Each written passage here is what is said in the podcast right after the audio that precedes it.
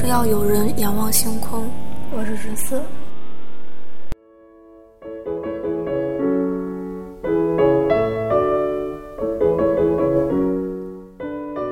那我们现在来聊聊天文。我们这期天文的主题是星图。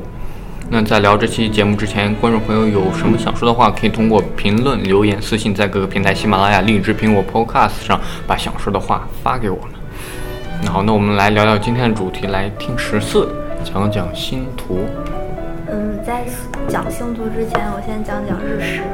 就是在九今年的九月一号，就是前几天，然后发生了一个日食现象，不知道大家可能都没有看到，因为中国是看不到的。这次日食它是日环食，是主要是在就是非洲那边，就是什么吃到几内亚呀、刚果呀，像马达加斯加这种这种地方才能看得到。就感觉非洲人民会变白。就挡那么几分钟。然后呃，刚刚也说了，因为日环食嘛，所以它就几分钟的时间。但是。但是我竟然还在一些什么微博呀，在贴吧啊看到有人说，他为了看这次日环食，他专门飞到了什么非洲呀，飞到了印度尼西亚这种地方。呃，我觉得真的是对天文痴迷到这种地步，我觉得很敬佩。然后除此之外，就是就这些地方是能看到日环食，但是在它周边的地方，就是像。就是东南亚那边，就接近赤道的地方是可以看到日偏食的，所以这个这也并不是只有那一小部分的人能看到。但是很可惜，中国是中国是看不到的，因为中国太北边了。然后这次日日食它比较有趣的一点就是，呃，因为是九月一号，九月一号刚好是新月的时候，就是没有月亮的时候，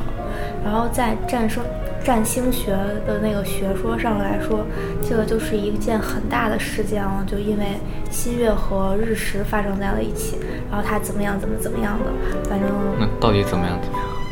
就是有一堆解释的。当然，占占星学它肯定是跟你什么星座啊、个人啊有关，然后就不一一解释了。反正大概意思就是说，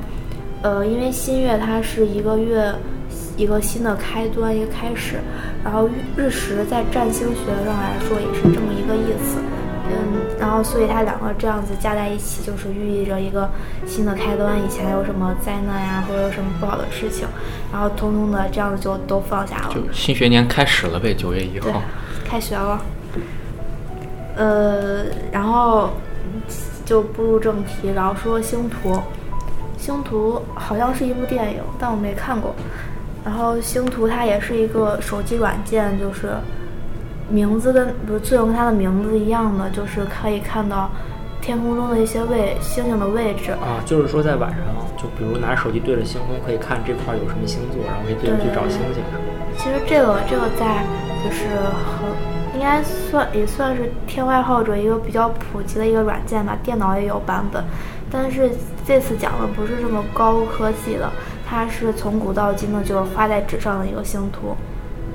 就是星图跟地图来说，应该是差不多的，都是描绘的是一种就是位置。只不过星图它是描绘的是星星的位置，所以就跟星星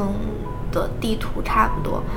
呃，星图一般描绘的都是一些固定不动的，就基本上是稳定的一种。就是恒星呀或者行星的位置，如果它是就像彗星什么小行星什么，它肯定不会放在上面的，因为它经常动，嗯，然后你这次把它画上去了，下次说不定就没了，所以它一般都是稳定的一些星星，而且这个要求也必须是一些比较亮的，肉眼基本上是可以看到的，因为星图毕竟是你大多数来说是用就人要观察的嘛，然后太暗的话那就不是。非常方便。嗯，星图还有一点要注意，就是它的方位跟地图不太一样。地图是上北下南左西右东，然后但是星图是左东右西。因为就是在地球上，你看到那个星，它地球不是在旋转吗？但是你在地球上看到那个就是星空那个旋转的方向是刚好是反的，所以这个东西方向也就反了。嗯，刚说那个星图上它。一般都是稳定不动的一些标志，所以它像什么月球呀、行星，它也是不会标在上面的。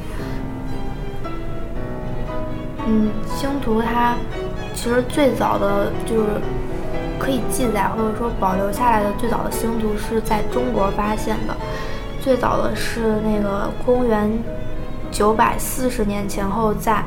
就是画在一个绢绢上的那个叫做敦煌星图，这个是世界上最早的一个星图。然后还有一个是在，就是现在存放在苏州的一个一个宋朝人用在石头上刻的一个天文图，这个也是非常早的。然后，但是在世界上来说，就是呃，欧洲西方那边它比较早的是十四十四世纪留下来的一个，啊，不是十四世世纪，是一六多少多少年，然后留下来的一个叫做天文图志的东西，这些都是世界上比较早的星图。星图现在就是来说的话，它一般都会在上面不仅要标出星星，还要标出就经纬线，然后还有黄道，呃，甚至是会有星座那个连线。哦，说到这个，之前斯塔问过我为什么他那个星座要画成这个样子，不是那个样子，就是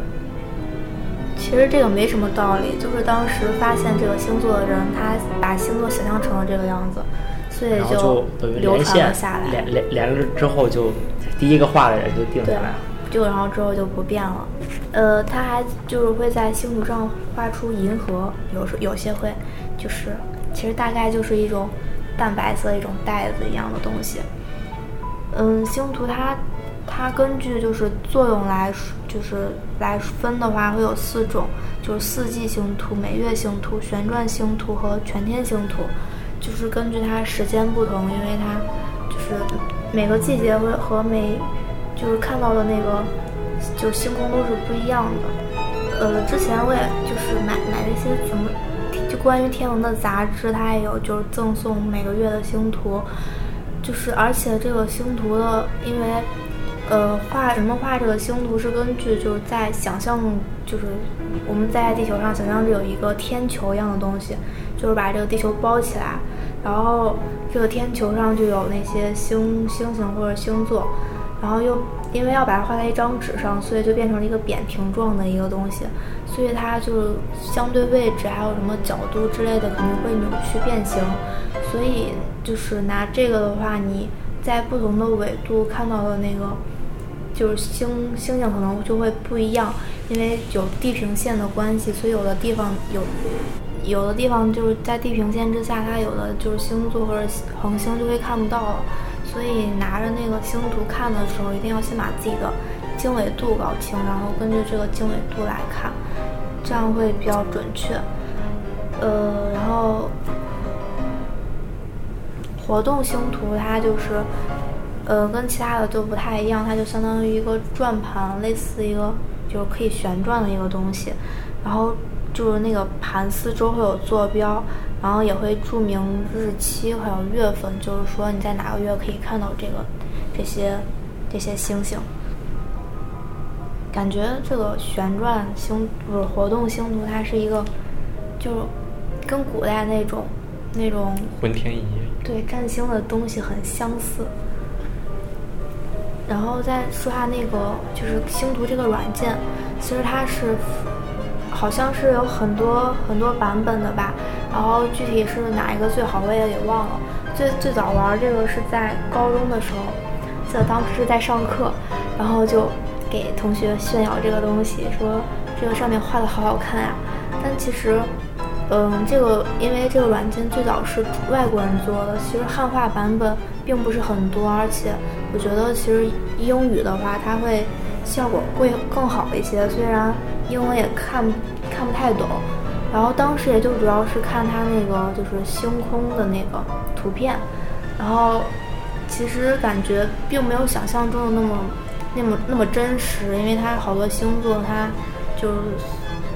就是它那个星座的那个图像感感感觉就是那种电脑合成的，其实感觉并不是很好看，但是你可以拿着那个开开那个摄像头吧。就对准你现在所在这个星空，你就可以看到天上有什么星星，然后这个还是比较有趣的。就是你在外面就要观测的话，用这个来说比较方便。就是对于天文